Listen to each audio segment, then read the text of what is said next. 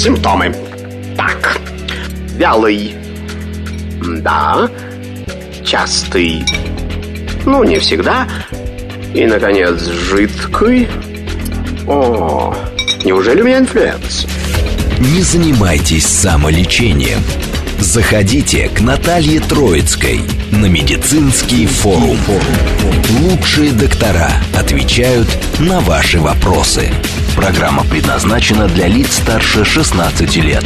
Это медицинский форум в студии Натальи Троицкой. Здравствуйте. Сегодня мы поговорим об одном из самых частых заболеваний сердечно-сосудистой системы – об артериальной гипертензии.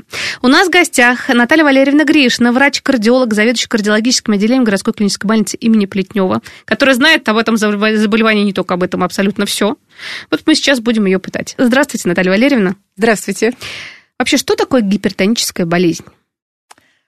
Обычными словами, такими простыми. Обычными простыми да. словами. Гипертоническая болезнь – это хроническое заболевание. Это вот основное, скажем так, понятие. И основным ее э, главным симптомом является повышение давления э, сверх определенного уровня. А, соответственно, гипертоническая болезнь, она ну, составляет приблизительно 90% случаев артериальной гипертензии вообще. И чуть менее 10% э, случаев – это артериальная гипертензия, которая может быть симптомом какой-то другой болезни. Например, заболевание почек, надпочечников, да, заболевания щитовидной железы, заболевания а, сосудистые какие-то определенные. Это называется симптомная артериальная гипертензия или вторичная. То есть симптомная артериальная гипертензия, в отличие от гипертонической болезни, ее можно вылечить, если, соответственно, вылечить основное заболевание. Тогда симптом уйдет. Да? Вот. В то время как э, гипертоническая болезнь, она, к сожалению, совсем не излечивается. Но это не приговор абсолютно, с ней можно жить, только надо корректировать э, давление, угу. да, принимать определенные препараты и, э, скажем так, выполнять рекомендации врача. Угу. По поводу давления мы всегда говорим, что многие его вообще не чувствуют и, в принципе, не измеряют. Есть оно и есть. Среди моих знакомых есть люди, которые случайно вдруг обнаружили, что у них давление 170 на 100, так они еще спортом занимаются, все такие активные, и вдруг вот так случилось. Хорошо, что обнаружили, они увезли на скорую помощь куда-нибудь с каким-то гипертоническим кризисом или, я не знаю, с инсультом, инфарктом. Сейчас все что угодно, к сожалению, может быть. Вообще, как часто там мужчина, женщина, если брать, а болеют, э, как раз заболевают, ну, можно так сказать, сказать, да, да. этим заболеванием. И на что обращать внимание? Вообще, тонометр нужно дома иметь? Всем? Обязательно. Или только у нас 60 плюс считается, тонометр нужен. Остальные, так, мы все здоровые же. Что касаемо бессимптомности, вы абсолютно правильно. Э, правы абсолютно. А, часто артериальная гипертензия имеет э, либо какие-то небольшие симптомы, совершенно незначительные, либо вообще протекает бессимптомно. И действительно, случайно мы можем выявить повышенное давление просто при случайном каком-то измерении. Вот. Это, конечно, не есть хорошо, потому что если были симптомы, мы бы уже начали раньше лечить, и раньше пациенты начали бы задумываться об этом и так далее. Вот. Вообще по статистике, скажем так, среди взрослого населения артериальная гипертензия присутствует у процентов 35-40. Представляете? У взрослого населения. Взрослое Это... население какого, с какого возраста начинаем? С 30 плюс? А, ну, 30 плюс, да, скажем так. Вот. А если брать а, категорию 60 плюс, то там уже больше 60% а, людей имеют артериальную гипертензию.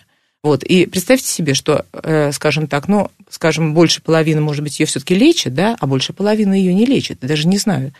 И эм, только э, дебютирует артериальная гипертензия уже серьезными осложнениями, такими как инфаркты, инсульты, когда уже ситуация может быть не всегда поправима и обратима, скажем так, да.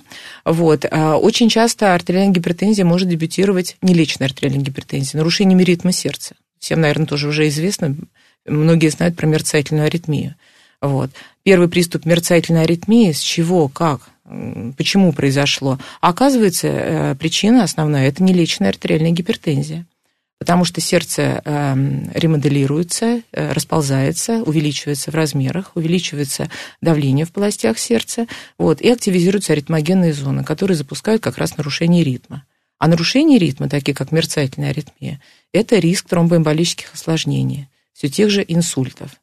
Большая часть инсультов именно причиной является мерцательная аритмия, а причиной мерцательной аритмии очень часто является, в большей половины случаев, это артериальная гипертензия, которая плохо скомпенсирована или вообще не лечена. А которую можно вылечить на самом деле? Которую, ну, не вылечить, но, по крайней мере, скажем так, обуздать. Уйти в, обуздать, в загнать в определенные ремиссию. рамки. Да, да, да. потому что все-таки это, наверное, Именно хроническое заболевание. Конечно. да. Вот, с которым люди живут, занимаются и спортом, вообще об этом поговорим, и прекрасно се- се- Да. себя чувствуют, если, конечно, обращать на себя внимание. Да, именно так. Итак, причины возникновения артериальной гипертензии какие? Я Если думаю, мы- сейчас, сейчас скажете ожирение точно.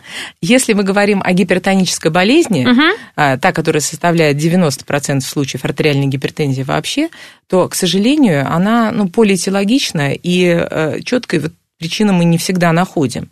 А вот есть факторы риска, которые способствуют развитию артериальной гипертензии.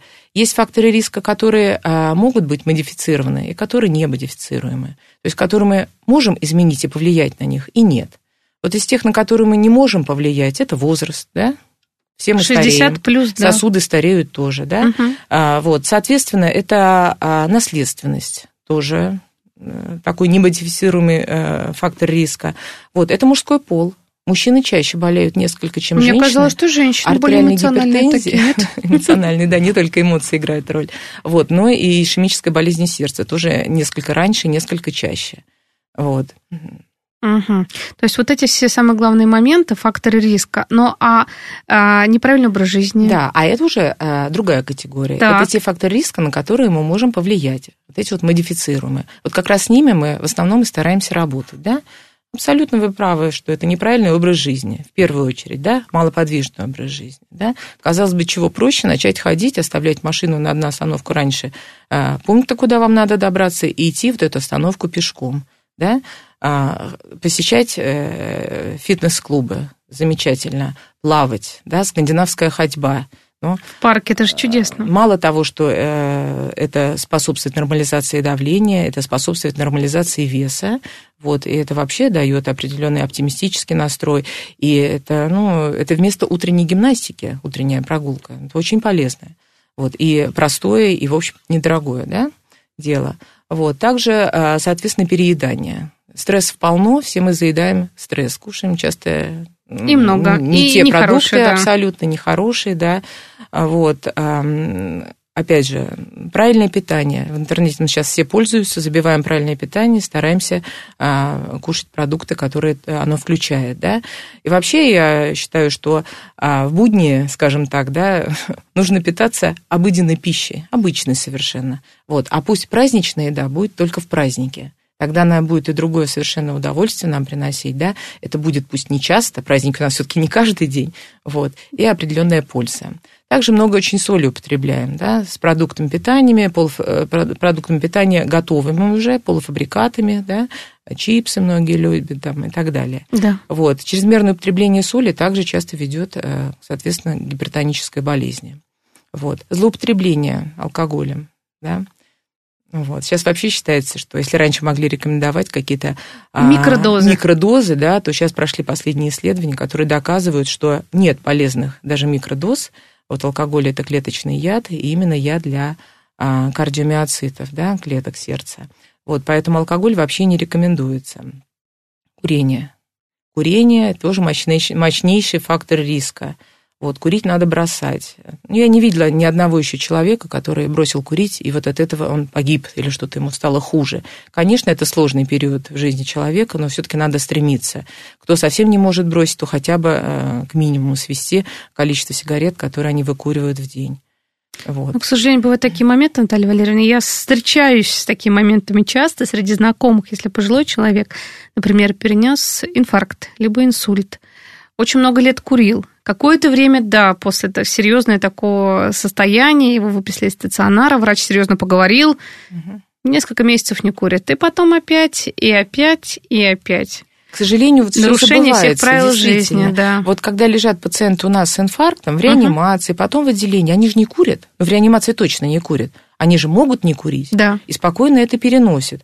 И гемодинамика у них не страдает, и самочувствие улучшается, и начинают ощущать ароматы, да, вот. Но потом, да, видно, забывается все очень быстро. И, к сожалению, многие, большинство из них продолжают этим заниматься. Как диагностируют артериальную гипертензию правильно? Вообще, как ее поймать? Потому что с какого возраста вообще начинать следить за своим сердцем? Понятно, что вот тут многие говорили, что ЭКГ – это сиюминутный показатель, как у себя, uh-huh. себя чувствует сердце. По поводу УЗИ сердца у нас многие только как бы кто-то вообще не делал ни разу в жизни, там к 50 годам, кто-то только в стационаре первый раз делает, да, перед плановой операцией или еще что-то, с какими-то проблемами. Вообще, как нужно следить за своими сосудами, сердцем, как часто мерить давление, казалось бы, абсолютно здоровому человеку? Ну, а, казалось бы, что проще, э, чем диагностировать артериальную гипертензию у себя, да? Казалось бы, взять вот и измерить давление. А кому это нужно? Ну, наверное, это нужно, ну, скажем, давайте возьмем возраст сначала до 40 лет. Угу. Наверное, в основном это нужно людям, которые а, имеют плохую наследственность, отягощенную, да, особенно если оба родители страдали артериальной гипертензией с молодых лет и получили осложнения к 40 годам, такие как инфаркты инсульты. Однозначно да. Вот. А, также это люди, наверное, у которых есть уже, вот э, мы говорили о факторах риска, да, вот такие состояния, как ожирение, люди курильщики злостные, а, люди, которые на работе или дома испытывают хронический стресс, наверное, им тоже нужно. Но после 40 лет, ну, как минимум раз в год, а то и в полгода, надо, э, конечно, людям измерять давление. Тем более, еще раз повторю, что это очень просто. Угу. Значит, есть определенные правила измерения давления, да? Так. Вот, э, значит, э, измерять давление можно, в принципе, как механическим, так и автоматическим э, тонометром. Механически у нас многие не умеют пользоваться. Ну, если не умеют, тогда пускай берут автоматически, да.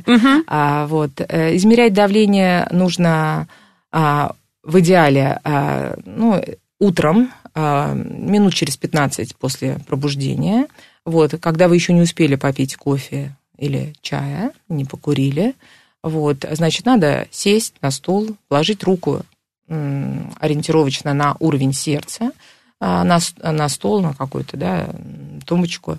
Вот, а, значит, наложить манжетку чуть выше на 2-3 сантиметра уровня локтевого сгиба. Вот, и провести трижды измерение артериального давления, соответственно, с промежутком, ну, минуты три. Вот, и взять э, средние цифры, особенно из последних двух измерений. Вот. Вот это вот определенные правила. Если пациент уже диагностирована артериальная гипертензия, ему нужно контролировать гораздо чаще давление. Да? Ну, как я все время говорю своим пациентам, они должны какой чинаш проводить утром после сна, а, вечером перед сном и при плохом самочувствии в течение дня. Чаще, в общем-то, не нужно контролировать. А чаще мы контролируем тогда, когда пациентам подбираем гипотензивную терапию, мы можем вешать мониторы суточные, да, но когда уже подобрана терапия, достаточно двух раз в день, в общем, угу. для измерения давления. Вот. А что, кстати, влияет на гипертоников? Вот про магнитные бури постоянно говорят, перемены погоды. Вот как сейчас, было несколько дней назад там практически минус 2 ночью, потом через несколько дней 25 днем. А, вообще влияют такие вот скачки атмосферного давления и всего прочего на гипертоников? Либо, как правило, если человек на терапии, и он за собой следит, он спокойно все переносит. И вот это все это Ерунда. Либо Нет. в такие периоды... Все мы дети природы, угу. и метеозависимость, она уже доказана. Поэтому, угу. конечно, магнитные бури, изменения погоды могут влиять на величину артериального давления. Обычно люди, которые подвержены да, метеозависимости, да. они уже знают все про себя, и они как раз в этот период гораздо чаще измеряют давление, и, наверное, в общем-то, это правильно. Также э, часто, чаще надо контролировать давление в межсезонье.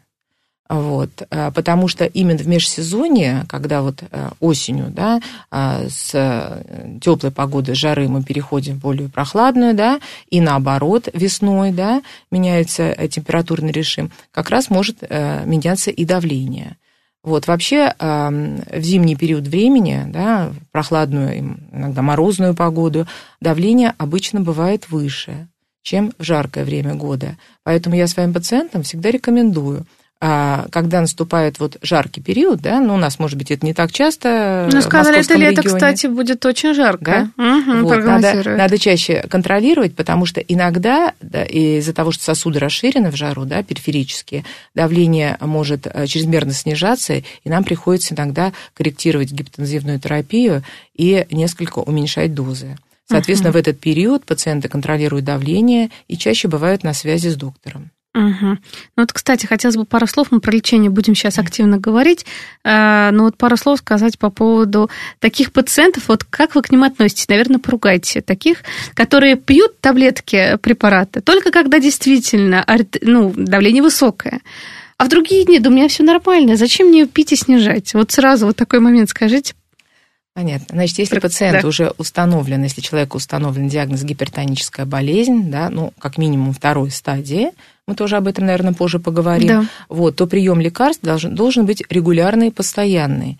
Вот, потому что ведь а, самое главное в лечении гипертонии – это не только снизить, да, нормализовать цифры, снизить цифры давления, да, но это еще лечение и защита а, органов мишени, это почки, сердце. Почему-то об этом забывают. Да, а, головной мозг, именно а, защита от осложнений. Поэтому вот это смысл лечения. Не столько сбить цифры, а защитить главный орган нашего организма. Вот доносим до этого, потому да. что не только так, э, зачем мне снижать, и так у меня нормально. Да. Я уже выпил два дня назад таблетку. Абсолютно нет, правда, нет, да. нет, абсолютно, mm-hmm. это разные вещи. Кстати, у детей нужно контролировать артериальное давление?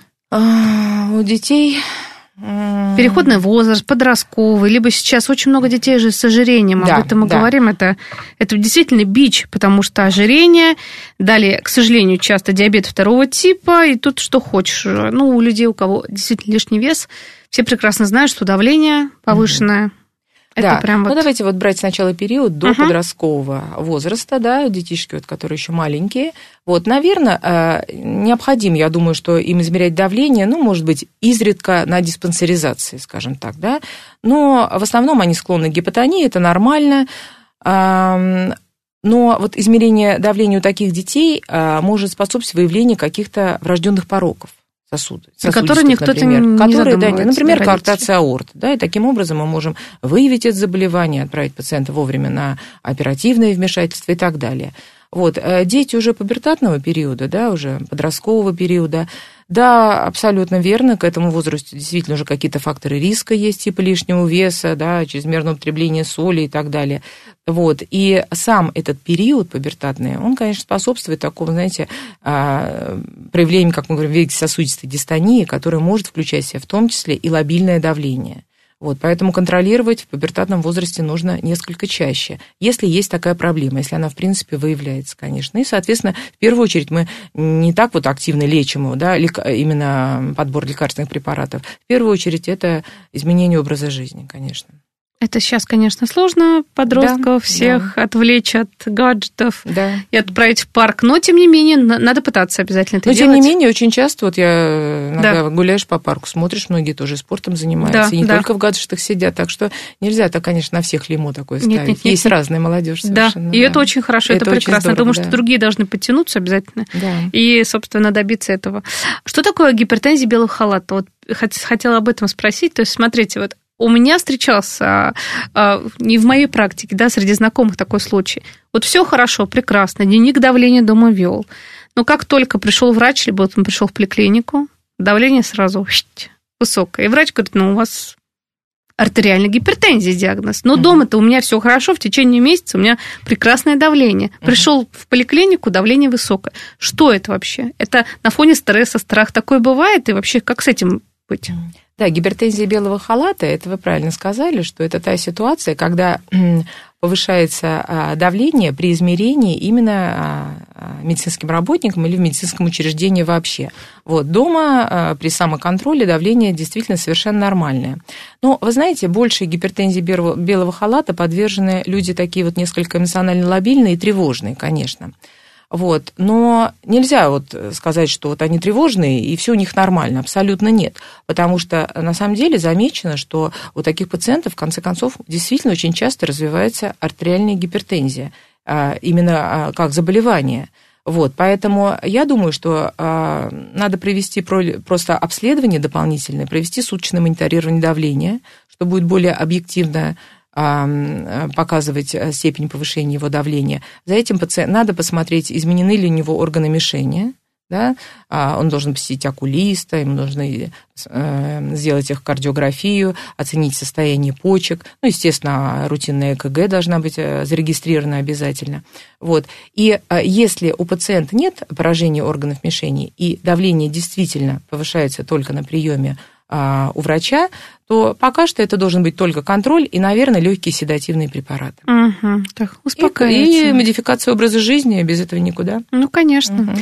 По поводу стадий артериальной гипертензии. Угу. Давайте поговорим, какие стадии, в каких случаях... Кстати, вот мне вот такой вопрос. А на какой стадии, как э, правило, обращаются пациенты? Угу. Уже за активным наблюдением, лечением? Угу.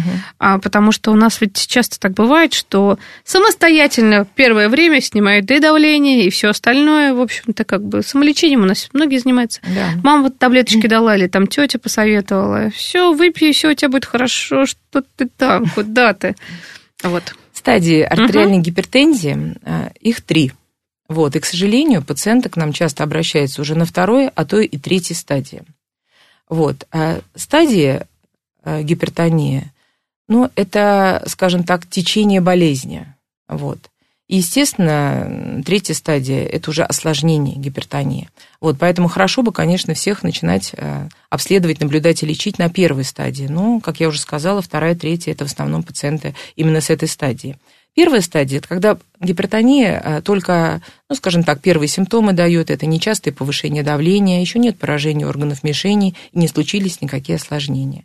Вот. Поэтому если э, это э, на первой стадии мы э, молодого пациента, например, да, э, выявляем, и э, гипертензия у нее не тяжелая, да, то мы пока что даем рекомендации по изменению образа жизни, правильному питанию там, и так далее, контролю давления. Если это не помогает, то мы присоединяем уже э, медикаментозную терапию. Вторая стадия – это пациенты э, уже с поражением органов мишени.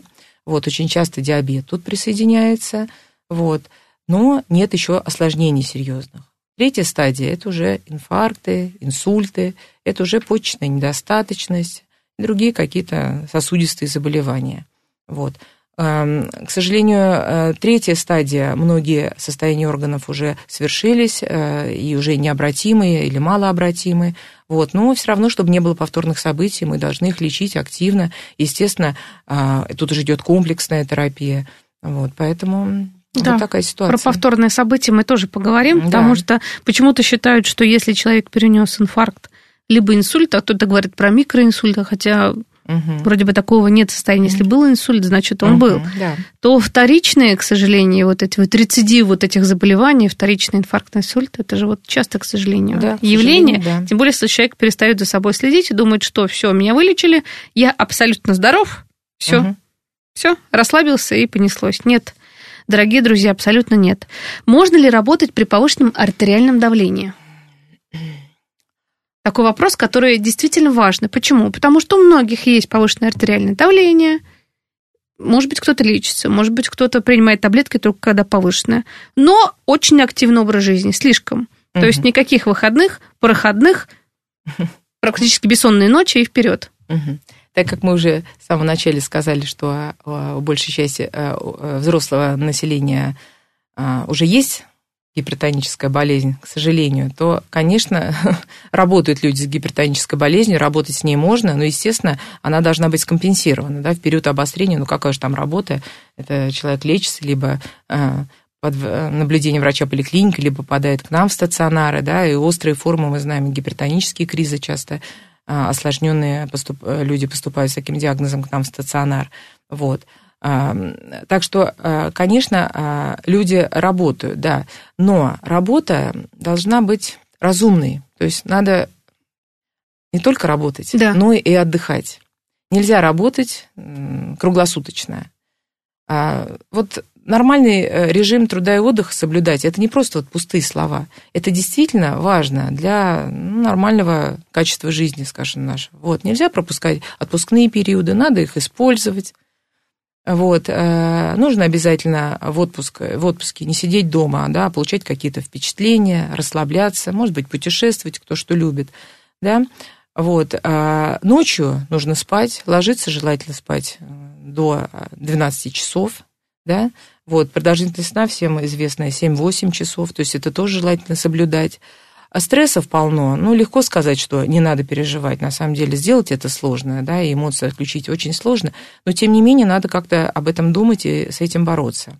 Если э, стрессовая ситуация хроническая, то, конечно, надо обращаться уже психологам, к психотерапевтам. И да. не стесняться, да, и антидепрессантов не, не бояться, никаких да, препаратов таких. Да, да, да. И э, самое главное, надо быть э, самому себе э, психотерапевтом и психологом. И любую ситуацию, даже самую сложную, надо себе объяснять и находить определенные плюсы, да, а с минусами работать. Вот, потому что любая ситуация, какая бы ни, ни была она, ну, большинство из них все-таки поправимы, и они как-то разрешаются, то это все равно жизненный опыт. Вот, поэтому сам себе психолог это чуть ли не самое важное. И это правда. После новостей вернемся и продолжим наше обсуждение. Симптомы. Так, вялый. Да. Частый. Ну, не всегда. И, наконец, жидкий. О, неужели у меня инфлюэнца? Не занимайтесь самолечением.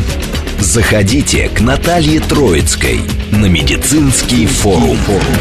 Лучшие доктора отвечают на ваши вопросы. Продолжаем наш разговор. Напомню, у нас в гостях врач-кардиолог, заведующий кардиологическим отделением городской клинической больницы имени Плетнева, врач высшей категории Наталья Валерьевна Гришина.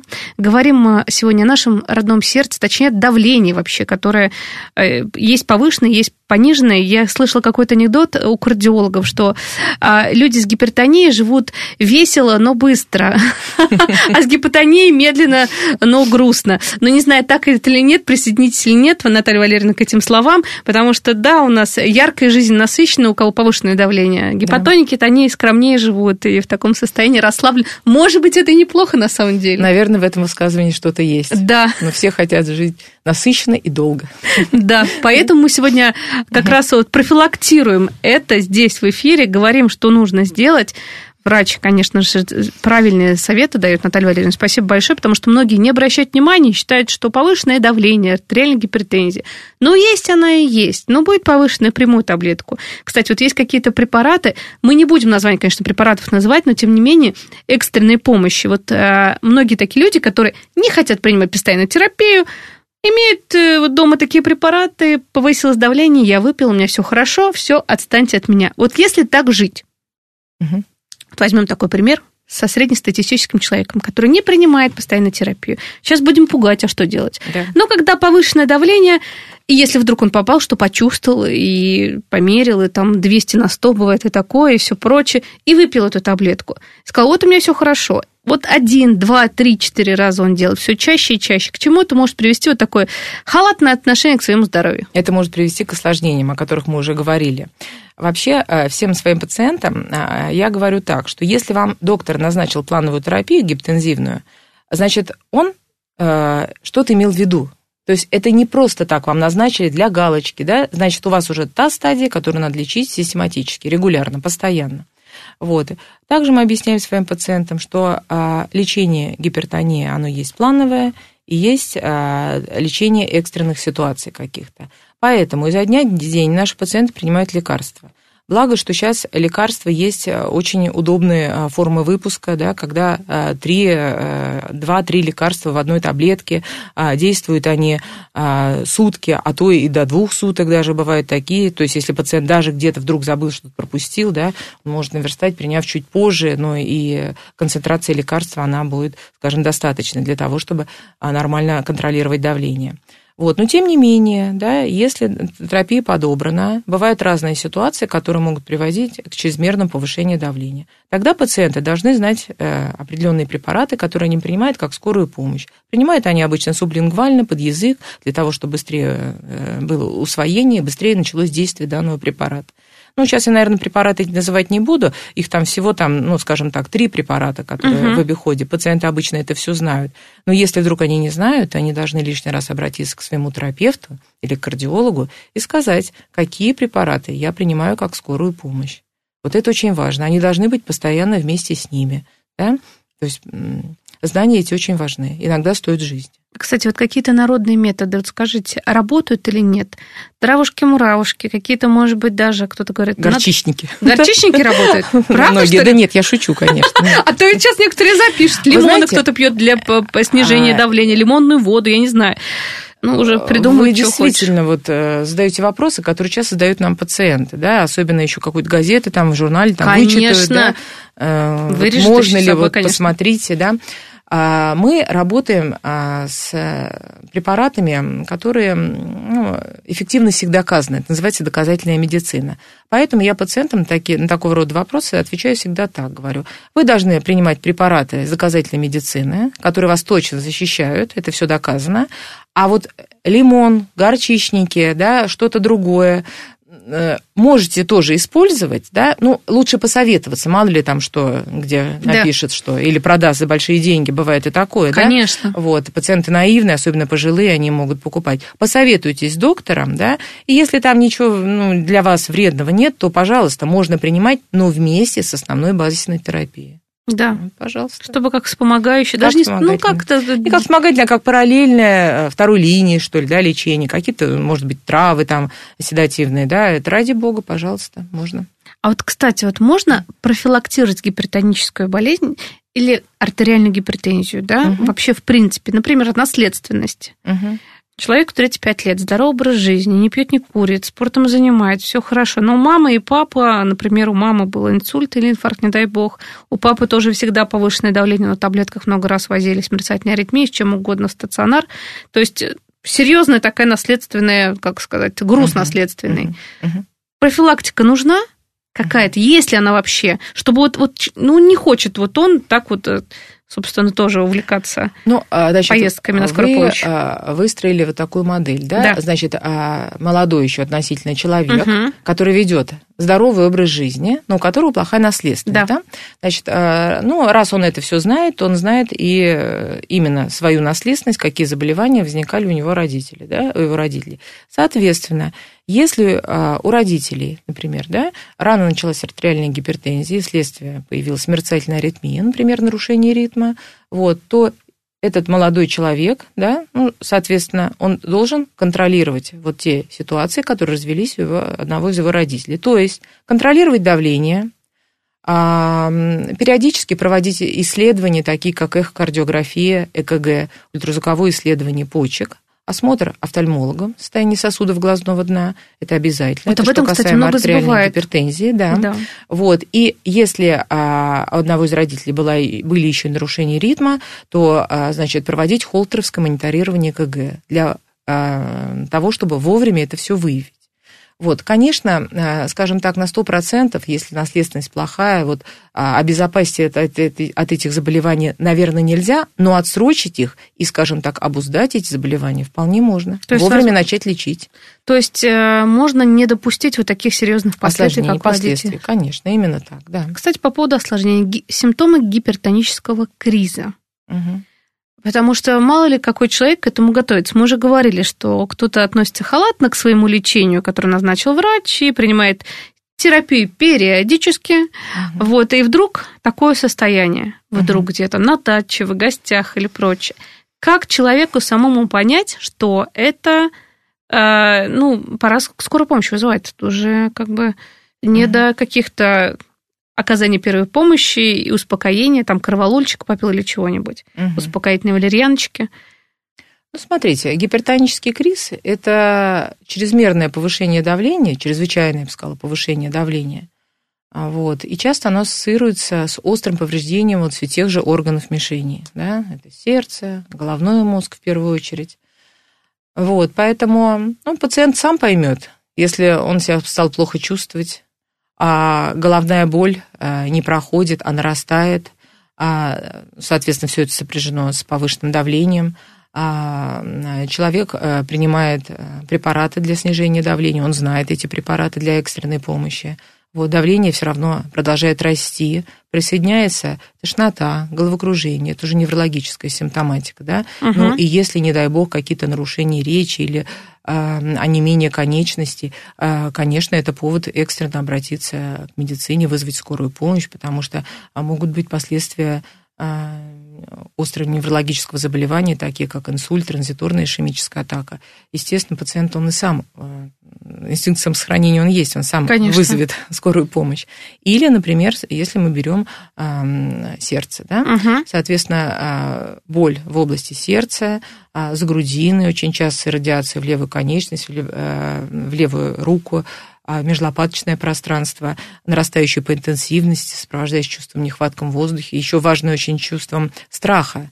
Вот, и это все сопряжено с повышением давления. Это, конечно, повод не ждать, не терпеть. Принял, принял нитроглицерин, гипотензивный препарат. И вызываем скорую помощь, потому что это могут быть и предвестники, или уже инфаркт в ходу. Ух ты. Вот. Соответственно, тоже неотложной медицины пациенты тут же обратятся. Терпеть этого нельзя ни в коем случае. Просто кто-то думает, может быть, межреберная невралгия, остеохондроз у нас. Вот это вдруг... часто бывает. Да, да, вот, вот с этим как не перепутать, это потому что бывает, бывает как-то повернулся не так что-то, и все везде вдруг стало плохо, и почему-то до многих пациентов сразу не доходит, что это может быть действительно серьезная проблема с сердцем а не э, там действительно защемило там что-то там нервы или прочее. Вы знаете, как вот, вот как-то можно понять, что действительно вот это, это бегом вызывай скорую помощь.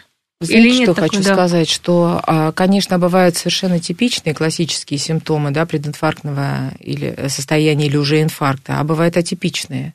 Угу. Вот если бы все так было просто, да, может быть, было меньше бы инфарктов. И даже доктора иногда ошибаются, вот когда такие не совсем типичные симптомы, да, сопровождают острый инфаркт миокарда, к примеру, да.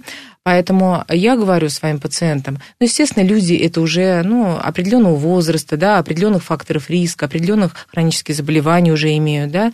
Вот. Я таким пациентам советую лишний раз все-таки вызвать скорую или обратиться к врачу. Не надо ничего терпеть. Пусть лучше снимут ЭКГ, измерят давление, послушают и скажут, у вас остеохондроз, допустим, да, да? да, но мы будем убеждены, что, по крайней мере, на кардиограмме у нас никакой эм, остроты нет. Вот. Пусть лучше будет так. Лучше тут э, перестраховаться. Не надо стесняться, лучше. потому Абсолютно что многие стесняются, надо. думают, ну вот я побеспокою, сейчас при, приедут врачи, отругают меня, никто никого ругать не будет. Никто никого не ругает никогда, да. да. Лишний раз даже они, наоборот, стараются сейчас э, скорую помощь госпитализировать, а потом мы живем в Москве, да, столько возможностей, минут. столько возможностей. минут и приезжает скорая, да. Конечно. Если все вовремя э, люди с инфарктом вызывали скорую помощь, да, можно было даже на, на стадии прединфарктного состояния, да, открыть закрыть артерию, которая закрылась тромботической пробкой, инфаркт не успевает даже случиться. Но тут самое главное время. Вот, поэтому, Два с половиной часа, по-моему, золотое время, да? Ну, скажем так, э, меньше двух часов от uh-huh. первого медицинского кон- э, контакта. Вот, но это, это максимум два часа, да? Чем раньше, тем лучше. Поэтому терпеть ничего не надо, тем более при таких наших возможностях. И тем более давайте вот еще добавим, что это не касается не только э, людей более пожилого возраста, нет. Конечно, да. Потому что мы уже давно говорим, что, к сожалению, инфаркты, инсульты, вообще все заболевания сердечно-сосудистые, онкологические, они помолодели. 35 уже лет даже инфаркта. Я вот удивляюсь, что действительно молодые люди попадают с инфарктом. Тоже думать ничего страшного. Да не может быть такого, меня это не коснется. Но Помолодели, помолодели. Я даже смотрю вот угу. по контингенту нашего отделения, да? да. Если лет там 15 назад это был гораздо более старший контингент, то сейчас прям молодежь лежит, молодежь. Вот недавно совсем а, артериальная гипертензия 26 лет. 26? 190 на 100 давление, да? Да. А вопрос... Искали причины да. симптоматической гипертензии, как всегда, обследуем да, почки, да. надпочечники, так. сосуды почек, не нашли ничего. То есть, Бывает, идее, конечно, вы знаете, это чуть позже проявляется, может быть, действительно просто не нашли, да.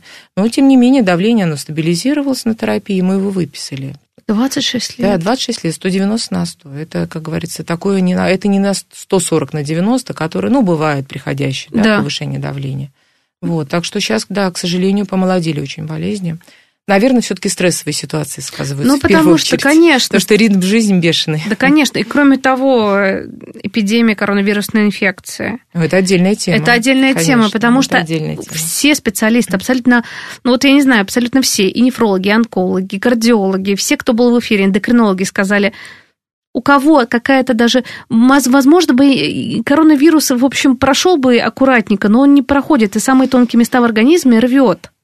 То есть человек, может быть, и не заболел бы этим, но чик, после перенесенной инфекции, даже в легкой форме, возможно абсолютно все. Конечно, сейчас все это изучается, все, но тем не менее.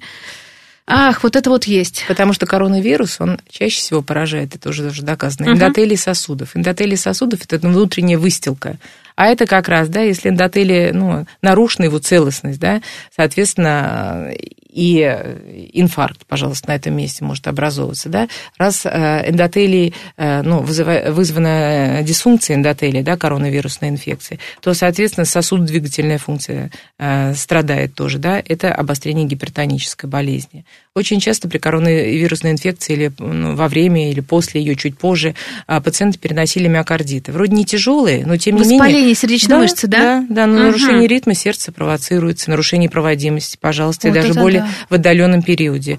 Мы здесь с этим сталкиваемся. А, нарушение ритма увеличилось э, количество их ну, поступлений, скажем, э, в блок интенсивной терапии к нам прям в несколько раз после э, коронавирусной инфекции. Это уже да. Ну, кстати, давайте про нарушение ритма пару слов mm скажем. Давайте. Может, даже побольше слов. mm Потому что мерцательная аритмия это как в народе, да, мерцалка. Да. А ну, ее очень много. Вот вы сейчас сказали, да. что увеличилось, но просто я, значит, с моих знакомых, мам, угу. вот у мам, даже уже не у бабушек, угу. 50 плюс, угу. уже не один раз отвозили снимать как раз ту самую мерцательную в стационар. Почему она возникает? Вот, вот. казалось бы, здоровый человек, угу. все хорошо. Раз, дык-дык-дык-дык-дык, дык-дык-дык-дык и так далее. Ну да, да, как это активный пульс, потом замедляется, потом срыв какой-то. По ЭКГ я даже видела, мне показывали врач, вот что вот это вот у меня просто у мамы была вот эта та самая мерцательная аритмия. Угу. Почему она возникает? Значит, ну, в самом начале нашего разговора мы обсуждали эту тему, что а, чаще всего причиной мерцательной аритмии является все та же артериальная гипертензия, про которую мы сейчас говорим. Больше половины случаев, где-то под 70% приблизительно. Вот, поэтому а, нелеченная артериальная гипертензия – самая частая причина мерцательной аритмии. Это раз. Второй момент. Uh-huh. Да, очень часто мерцательная аритмия а, проявляется, появляется при ишемической болезни сердца, как проявление ишемии. Вот иногда ишемия миокарда появляется болью, а иногда аритмия сердца. Бывает и такой вариант. Вот.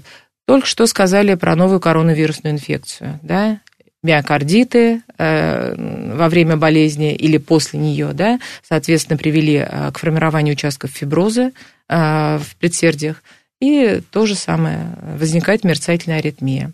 Вот. Ну и, скажем так, э, менее частые случаи, но тем не менее это дисфункция щитовидной железы. Гипертиреоз тоже Ох. приводит часто к мерцательной аритмии. Вообще мерцательная аритмия – это такой вид нарушения ритма, который вот сам по себе, вот сам, uh-huh. сама по себе мерцательная аритмия в период возникновения, ведь она тоже бывает постоянная, пароксизмальная, вот да. я сейчас говорю про пароксизмальная приступообразная, uh-huh. она вроде как не жизнеугрожаемая.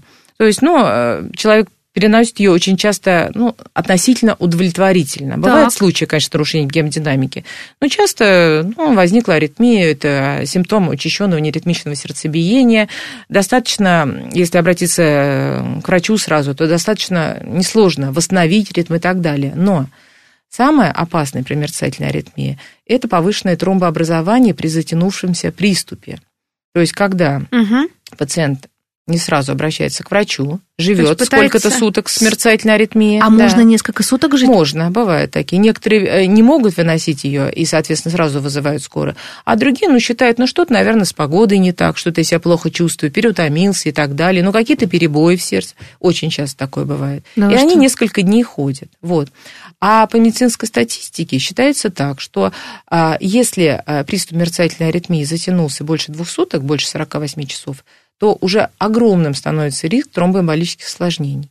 Причем тромбы образуются в полостях сердца. Есть такие ушки предсердия, укромные такие уголки сердца, вот, где образуются при мерцательной аритмии а, мелкие тромбики.